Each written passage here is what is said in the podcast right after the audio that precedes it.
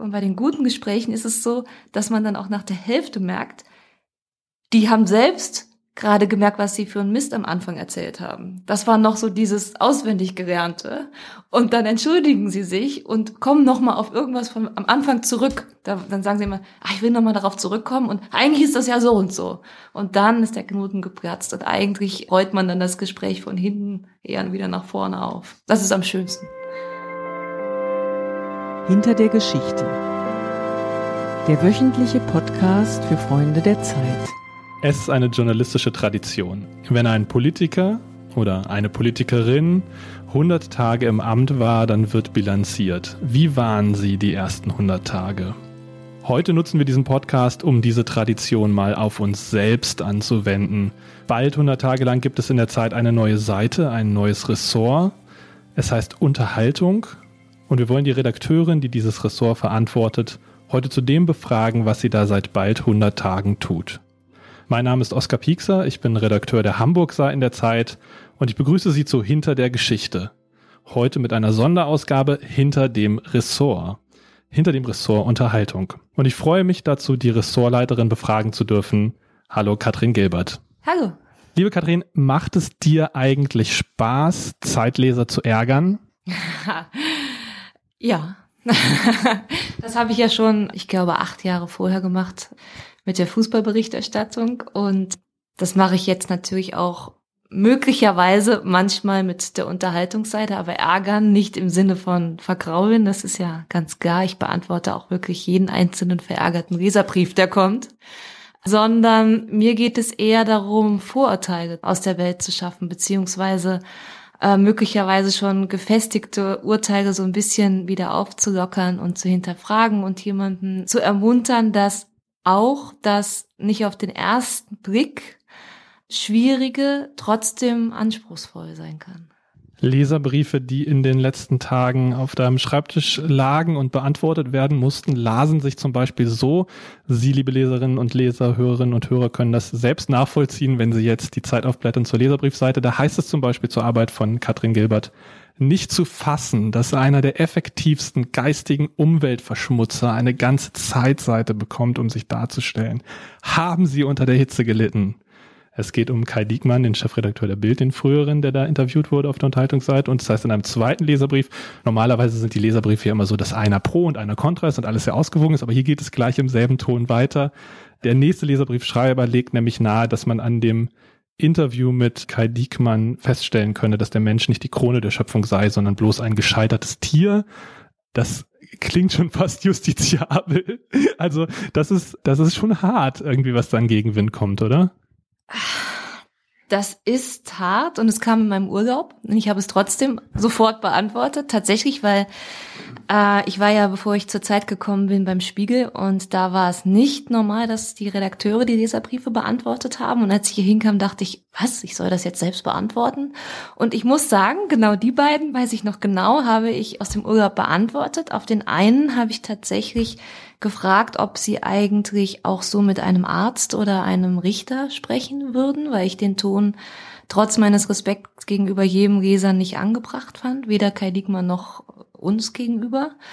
Und der Schreiber hat sich sofort bedankt und wir sind ins Gespräch gekommen und ich habe ihm versucht zu erklären, ähm, was diese Unterhaltung, dieses Ressort eigentlich soll und will und warum wir das gemacht haben und dass Kai Diekmann einer von vielen, vielen unterschiedlichen Menschen ist, die auf dieser Seite vorgekommen sind oder vorkommen werden und dass die Überraschung, nämlich, dass man nicht wissen kann, wer kommt denn da als nächstes, eines der Hauptelemente dieser Unterhaltungsseite sein sollen. Und so kommt man im munteren Austausch und ich kann sagen, aus der Fußballzeit und jetzt aus der Unterhaltungszeit, ich habe viele Leser kennengelernt schon. Und hoffentlich sind sie alle dabei geblieben. Aber also zur Frage nach der Auswahl der Leute, was jetzt schon aufzufallen scheint, oder korrigiere mich bitte, wenn das jetzt, wenn auch ich mich jetzt als vorurteilsbehaftet oute, Till Schweiger kam vor Gloria von Thurn und Taxis, Kai Diekmann, jetzt Helge Schneider. Also es scheint schon um Leute zu gehen, auch die polarisieren und die vielleicht untypisch sind im Kontext der Zeit, oder ist das falsch? Es gab auch Manuela Schwesig, es gab auch Iris Berben. Also du siehst, es gibt eine Mischung, beziehungsweise ich versuche dann alle zwei Wochen wieder mein Mail Eingang ein bisschen zu leeren. Also nein, es ist so, dass wir wirklich eine Mischung versuchen hinzubekommen. Aber mein Ansatz war von Anfang an zu schauen, welche Gesprächspartner kommen nicht häufiger in der Zeit vor. Was ist kontrovers? Es ist ja so, dass wir in der Zeit die Unterhaltung in der Form gar nicht kennen und ähm, es hat uns nicht geprägt oder wir haben sie nicht geprägt und wir haben uns überlegt, wir würden ganz gerne eine neue Form von Unterhaltung, also die, die es in der Form eben in keiner anderen Zeitung so gab. Und die muss natürlich sehr anspruchsvoll sein, also der Qualität der anderen Ressorts und der anderen Stücke auch entsprechen. Und trotzdem haben wir aber keine Angst. Ähm, Giovanni sagt das immer so schön, man kann jeden befragen. Es kommt nur drauf an, wie. Mhm. Und da gibt es natürlich ein paar Ausnahmen, die wir nicht befragen würden. Das kann ich jetzt nicht aus dem Stegreif sagen, weil bestimmt würden wir jetzt nicht jeden Mensch, mhm. Politiker dieser Welt befragen, aber trotzdem, es gibt schon, finde ich, und das ist eine ganz, ganz große Herausforderung, viele Vorteile gegenüber Figuren, die sich über Jahrzehnte festgefahren haben und die würde ich, damit würde ich gern brechen und ich möchte nicht, und das war auch einer meiner Hauptansätze, weder hämisch mit dem Gesprächspartner umgehen, noch ihn vorführen. Und das ist einfacher, als man denkt als Journalist, weil das lernt man von Beginn an, wenn man beim Spiegel der Zeit. Entschuldigung, jetzt muss ich kurz nachfragen, was ist einfacher? Die Leute hämisch vorzuführen ist einfacher, als sie nicht hämisch vorzuführen? Bei Menschen, die schon ein Vorurteil oder vorurteilsbehaftet sind, da ist es wirklich eine Herausforderung für meine Kollegen und für mich, nicht heranzugehen mit so einer, mit so einem Zeigefinger-Mentalität und auch sie nur mit schon bereits gefällten Urteilen zu bombardieren, sondern wirklich zu sagen, ich setze mich jetzt mal hin, ich habe mich wahnsinnig gut vorbereitet, habe mit dem Umfeld gesprochen, mit Kollegen, die ihn schon kennen und gebe dem Mensch die Chance, mal so zu sein, wie er wirklich ist. Vielleicht ist er ja anders.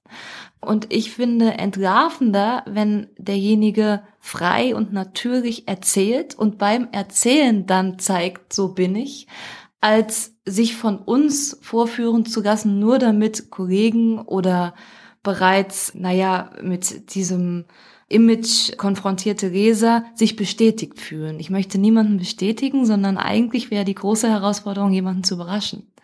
Der ist ja ganz anders. Wir reden jetzt schon viel über Persönlichkeiten und Unterhaltung im Sinne von People-Journalismus oder Entertainment. Es gibt ja noch eine zweite Bedeutung von Unterhaltung und das ist ja irgendwie ganz wichtiger Teil auch dieser Seite, nämlich Gespräch. Ist das, diese Doppeldeutigkeit ist wahrscheinlich kein Versehen, nehme ich an. Ist das angelegt als die große Interviewseite oder wäre auch vorstellbar, dass ihr da Entertainment, People, Persönlichkeitsberichterstattung in anderen Stilformen als Reportage oder wie auch immer macht. Was habt ihr da geplant? Was habt ihr euch gedacht, als ihr das eingeführt habt? Hauptsächlich wollen wir Unterhaltungen veröffentlichen und da haben wir am Anfang gesagt, es soll eine unterhaltsam aufgeschriebene Unterhaltungs-, also Gesprächsseite sein mit unter anderem Menschen aus dem Unterhaltungsbetrieb. Das war die Idee, warum wir es Unterhaltung genannt haben. Unterhaltung, äh, aber nicht im Sinne von Gala oder bunte Unterhaltung, die auch sehr gute Arbeit leisten in ihrem Metier sozusagen, so wie sie das gerne hätten. Bei uns ist es wirklich diese Doppeldeutigkeit, eine Unterhaltung führen mit. Und wenn es mal eine Ausnahme gibt, äh, jetzt zum Beispiel, weiß ich nicht, ein Kollege aus dem Feuilleton schreibt ein Porträt seines Sportwagens, dann kann das auch Unterhaltung sein, aber das sollte eine Ausnahme sein. Also hauptsächlich Gespräche mit aber nicht immer nur Prominenten, obwohl wir wissen, auch aus Leserbefragungen, dass Interviews mit prominenten Personen am meisten gelesen werden. Auch in der Zeit, auch im Spiegel, nicht nur in Blättern wie Bunte oder Bild. Und trotzdem, glaube ich, ist es wirklich die Mischung. Also ich könnte mir super gut vorstellen, dass wir auch mal mit einem Pfarrer sprechen, weil die äh, Kirche ist einer der größten Unterhaltungsbetriebe ich könnte mir gut vorstellen, dass wir auch nochmal mit einer Politikerin oder einem Politiker sprechen. Aber dann muss es wirklich, und das ist ja auch eine der Hauptaugenmerke dieser, äh, dieser Seite, dann muss derjenige wirklich bereit sein, in sein Inneres schauen zu lassen, also sich zu öffnen und nicht nur das zu sagen, davon wollten wir weg. Nicht nur das, was sie transportieren wollen, sondern das, was den Mensch auch in seiner verletzlichen Facette zeigt, in Offenheit. Das finde ich total interessant, denn äh, aus meiner journalistischen Erfahrung ist eigentlich kaum eine Aufgabe undankbarer, als Prominente zu befragen. Erstens, weil sie normalerweise nur reden, wenn sie was zu verkaufen haben. Also da kriegt man manchmal gesagt, bitte warten Sie noch zwei Jahre mit dieser Anfrage an den Musiker, da kommt ein Album, jetzt machen wir kein Gespräch, aber in zwei Jahren, wenn es dann auf den Markt kommt, dann hätten wir vielleicht Zeit für Sie. Zweitens, weil es dann oft so ist, dass man irgendwie in Tagen durchgetaktet mit ganz vielen anderen Kolleginnen und Kollegen sitzt, also schon mit dem Spiegel-Kollegen oder dem, dem SZ, der SZ-Kollegin irgendwie quasi schon im Foyer wartet darauf, dass man jetzt auch mal die zehn Minuten Gespräch bekommt. Dann hat man mit Leuten zu tun, die alle trainiert wurden, genau das zu sagen, was sie sagen wollen, unabhängig davon, ob es was mit Fragen zu tun hat und so weiter. Also irgendwie besonders souverän Journalistinnen und Journalisten Fragen auszuweichen. Und dann sind das natürlich Leute, die auch schon wahnsinnig viel gesprochen haben. Also wo auch die Frage ist, was haben die überhaupt noch zu erzählen? Was könnte man denen entlocken, wenn man es könnte? Also super, super schwierig, glaube ich, kommt mir so vor, da irgendwie interessante Gespräche aus den Leuten noch rauszubringen. Ähm, jetzt hast du gesagt, es geht, ein Trick, den ihr anwendet, ist genau an den Klischees irgendwie vorbeizuarbeiten. Also das ist vielleicht schon mal ein Ansatz, der da nochmal was Neues entlockt. Aber wie macht ihr das sonst noch überhaupt, diese Gespräche zu bekommen und diese Gespräche so zu führen, dass man da noch was Neues erfährt über die viel befragten, sehr berühmten Menschen? Was mich daran super fasziniert ist, und das bringe ich eben auch mit aus dem Sportjournalismus, das funktioniert nur, wenn man ganz, ganz viel Kontaktpflege betreibt. Also ich glaube, 80 Prozent meiner Arbeit sieht man nicht in der Zeit, sondern es ist ständig telefonieren oder außerhalb Coronas miteinander essen gehen und so weiter, um sozusagen einen Zugang zu bekommen zu dem Mensch, der nicht der ist, es gibt eine neue Platte oder ein neues Buch oder sonstiges. Und das ist etwas, überhaupt die Leute dazu zu bekommen, dass sie sich nur dir gegenüber öffnen und nicht den anderen und dass es außerhalb dieser Termine ist.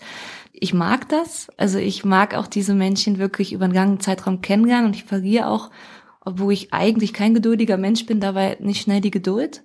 Aber das ist ganz wichtig und deshalb ist es natürlich auch schwierig, eine solche Seite oder ein solches Ressort einfach mit den x-beliebigen Kollegen zu gestalten, sondern man kann das auch nur in einem kleinen Team machen, weil die Leute müssen auch auch das gerne machen, also sich gerne auch mal umsonst mit jemandem treffen und dann kommt nichts dabei raus und so weiter. Aber das ist viel Arbeit und vor allen Dingen, ähm, das sieht man ja auch nicht als Leser oder als Hörer, nicht jedes Gespräch wird gedruckt. Also nicht jedes Gespräch, was wir führen mit großem Aufwand, kommt in die Zeitung. Also. Da wird es jetzt natürlich total spannend. Kannst du was erzählen über Gespräche, die gescheitert sind? Ja, also ich kann, ich möchte ungern erzählen, mit wem, weil das wäre respektlos. Derjenige hat sich mit Sicherheit auch Mühe gemacht. Aber gerade in dieser Welt trifft man häufiger Menschen, die denken, wenn derjenige mich treffen darf, dann ist das doch schon Ehre genug und eigentlich möchte ich überhaupt nichts erzählen. Und bei einer solchen Seite, die nur alle zwei Wochen erscheint und so einen hohen Qualitätsanspruch hat, also das können, kannst du, das können sie, sich bestimmt vorstellen, dass wenn man nur einen Schuss frei hat in 14 Tagen, dass der wirklich sehr, sehr kritisch beäugt wird. Und ich komme von Terminen, da denke ich, da habe ich mich wirklich fast gestritten mit dem Gesprächspartner, weil derjenige sagt, warum fragen Sie jetzt so detailliert nach? Und ich sage, ich, das muss schon mehr hergeben als das, was Sie jetzt hier machen. Also das, äh, wir müssen das nicht machen. Und dann geht es hin und her und wir haben teilweise auch schon viel Aufwand für Fotos betrieben, äh, Visagisten, sonstiges für die Fotos dabei und dann muss ich danach manchmal entscheiden, das war nichts, das geht, also vielleicht lag es an mir, vielleicht lag es daran, dass der Gesprächspartner eigentlich nichts von sich erzählen möchte und da muss man dann mit der Zeit ein Gespür für gewinnen, dass dass man natürlich in solche Situationen nicht häufig reinkommt. Erstens ist es teuer und zweitens ist es auch wirklich viel Mühe. Man muss sich das so vorstellen, ein Gespräch vorzubereiten, das dauert schon mal wirklich ja, mindestens eine ganze Woche. Ähm, wir fahren da nicht hin und lassen uns mal überraschen, sondern wir versuchen so gut vorbereitet zu sein, dass wir nicht überrascht werden und dass der Gesprächspartner überrascht wird. Und das ist wirklich Aufwand und dann auch traurig. Ich muss sagen, wenn ich dann zurückfahre im Zug, ich hatte vor kurzem so eine Situation, dann denkt man, man lag es irgendwie daran, dass wir beide Frauen waren, die uns gegenüber saßen und der, diejenige oder hätte sich vielleicht einem Mann eher geöffnet oder ich bin großer, großer Fan davon, Gespräche zu zweit zu führen. Also zum Beispiel meinem Kollegen Bruno Kammertöns, mit dem ich häufig Gespräche führe, das ist, der hat so eine Art, wenn er merkt, ich verhak mich oder ich ähm, oder derjenige möchte jetzt nicht weiter auf eine ganz charmante Art von der Seite so als Sidekick irgendwas einzuwerfen, was denjenigen dann doch dazu verleitet, alles zu erzählen, so. Und ich finde das super, zu zweit Gespräche zu führen. Das würde ich auch jedem empfehlen, meiner Kollegen das so zu machen. Aber wie gesagt, das passiert Und ich glaube auch, dass man diese schwierige Entscheidung dann treffen sollte und es nicht auf Biegen und Brechen versuchen sollte. Das merkt jeder Leser, wenn was konstruiert ist und irgendwie im Nachhinein noch versucht wird nachzujustieren am Telefon und so. Das gibt nichts. Du hast jetzt gerade gesagt, wie du schlecht gelaunt im Zug sitzt nach einem Termin. Weißt du das in der Regel schon nach dem Gespräch, ob es ein gutes Gespräch war? Denn oft gehen die richtigen Kämpfe ja auch erst danach los, nämlich wenn man dann eine abgetippte Fassung dem Menschen schickt. In der Regel werden die ja nochmal gelesen und dürfen nochmal Korrekturen vorgenommen werden von der Gesprächspartnerin oder dem Gesprächspartner. Und da kommt es ja immer mal wieder vor, dass man dann ein Papier zurückbekommt, wo jeder zweite Satz geschwärzt ist oder wo die Leute so frech sind, auch Journalisten fragen, auf einmal umzuschreiben, was natürlich gar nicht geht. Wie handhabt ihr das? Also und wann scheitern Gespräche? So scheitern Gespräche in der Situation oder danach? Was ist deine Erfahrung? Die meisten Gespräche glaube ich, scheitern am Umfeld des Gesprächspartners. Also das ist so viele Erwartungen um ihn herum von Agenten, von Plattenfirmen, von sonstigem. Da sind das der Gesprächspartner selbst vielleicht sogar schon vorher abgeschaltet hat, weil es ihm zu viel wird. Das merkt man, wenn man jemandem gegenüber sitzt. Das sollte man möglichst schon im Vorfeld merken und dann das gar nicht zusagen, wenn man das spürt. Was interessant ist, ist, dass bei dieser Seite im Gegensatz zum Beispiel zu Politikinterviews oder auch früher Sportinterviews hatte ich noch nie den Fall, dass bei der Autorisierung wirklich geschwärzt wurde oder versucht wurde, auch die Fragen umzuschreiben, weil die wissen ja, dass das was Besonderes sein soll und dass wir nicht diese Worthülsen drucken wollen. Das wissen die schon vorher. Und das ist, glaube ich, die Herausforderung, wenn man dieses Vertrauen aufgebaut hat zum Umfeld und zum Gesprächspartner vorher. Und den dann, wie zum Beispiel bei Helge Schneider war es jetzt so, das hat ein Kollege Jörg Kramer von mir geführt, aber ich hatte im Vorfeld schon mit mehreren Personen in seinem Umfeld Kontakt schon über Monate, die alle erstmal ihm erklärt haben, warum mit denen und warum mit ihr und warum mit dem Kollegen. Und dann kommt es auch nicht dazu, dass am Ende das Interview noch so kaputt autorisiert wird. Das finde ich ganz schön. Aber es kann natürlich vorkommen, das kenne ich auch sehr gut und die Kämpfe sind hart. Also einer meiner Chefs hat immer gesagt, jetzt musst du erst recht, erst recht fit sein und erst recht Energie haben bei der Autorisierung. Vorher, das war alles erstmal Kleinkram. Und das ist manchmal genauso anstrengend ähm, wie das Verhandeln mit den Managern. Aber ich spüre schon, um auf deine erste Frage zurückzukommen, ich spüre schon im Gespräch, ob es gut wird oder nicht. Woran, also unabhängig davon, dass man natürlich merkt, wenn man sehr viel über eine Person gelesen hat, wenn die einem jetzt was komplett Neues erzählt und das immer toll ist für einen Journalisten. Aber woran merkt man es noch? Ist es, also weil tatsächlich Gespräche ja manchmal sehr davon leben, dass sie sehr spannungsreich und antagonistisch sind und man sich fast ein bisschen streitet und dadurch aber auch warm wird und irgendwie offen redet oder so? Oder ist es eine besondere Vertrautheit? Also sozusagen kannst du das, vielleicht ist es auch bei jedem Gespräch anders, also aber trotzdem nachgefragt, woran spürst du, dass ein Gespräch gut ist?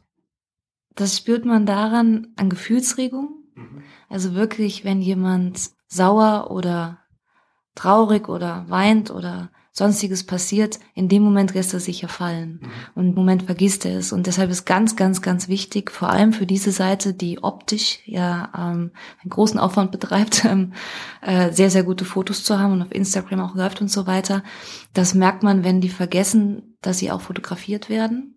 Ähm, deshalb ist es ganz wichtig, dass die Fotografen auch ein groß, gutes Vertrauensverhältnis haben zu den Gesprächspartnern. Die sind bei uns auch ab der ersten Sekunde involviert. Bei der Anbahnung sagen wir schon, welcher Fotograf und wir überlegen auch mit den Fotografen, welches Thema. Die sind wie ein Redakteur Teil des Teams. Und dann merke ich, wenn derjenige Gefühlsregungen zeigt, nicht gespielte, weil das lernen die ja alle, also Schauspieler oder Sportler oder äh, Sänger oder die können ja auch Gefüge spielen, sondern wenn, wenn man merkt, das ist jetzt nicht gespielt und wenn sie die Zeit vergessen und einfach reden, das ist mir lieber, wenn wir ein paar Punkte nicht geschafft haben, die vergessen die Zeit, als dass ich ständig auf. Und bei mir merke ich es vor allen Dingen, wenn ich nicht mehr auf meinen Fragenkatalog gucke. Wenn ich auf einmal da sitze wie beim Abendessen mit einem Freund. Dann ist es so, also dieses Fallen lassen kann man ja so schlecht beschreiben. Aber an Gefühlen und an Vergessen der Zeit merke ich das. Und ganz oft, und bei den guten Gesprächen ist es so, dass man dann auch nach der Hälfte merkt, die haben selbst gerade gemerkt, was sie für einen Mist am Anfang erzählt haben. Das war noch so dieses auswendig gelernte.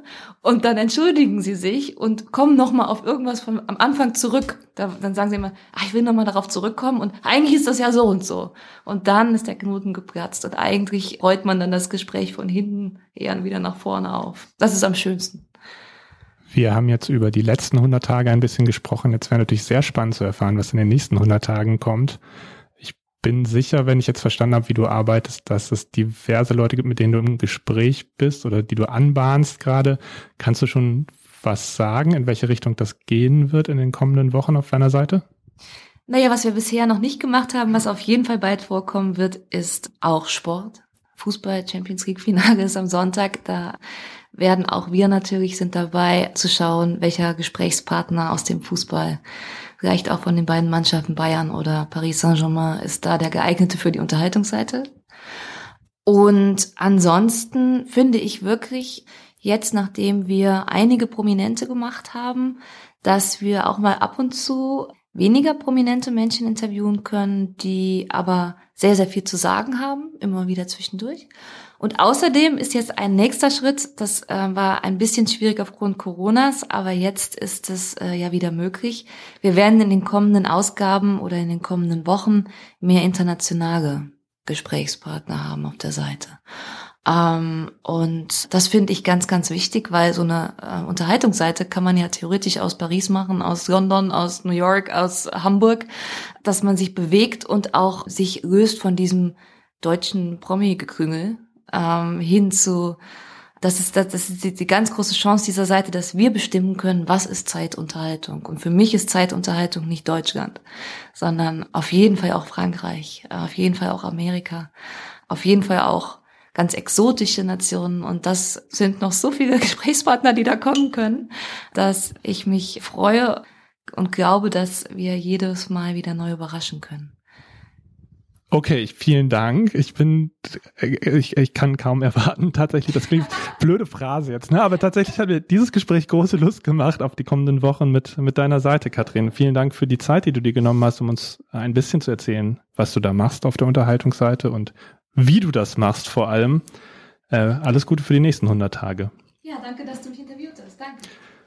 Das war der Podcast hinter der Geschichte mit Katrin Gilbert, der Leiterin des Ressorts Unterhaltung. Wenn Sie mögen, dann bewerten Sie diesen Podcast, abonnieren Sie diesen Podcast, empfehlen Sie diesen Podcast weiter, abonnieren Sie natürlich auch die Zeit und falls Sie in oder um Hamburg wohnen, nächste Woche erscheint wie immer am letzten Donnerstag im Monat die Zeit mit meinem Ressort, den Hamburg-Seiten. Darin haben wir uns unter anderem angesehen, und das passt zum Thema Unterhaltung, wie das Kulturleben der Stadt jetzt den Neustart wagt unter Corona-Bedingungen. Wie geht die Oper damit um, wenn Chöre und große Orchester verboten sind?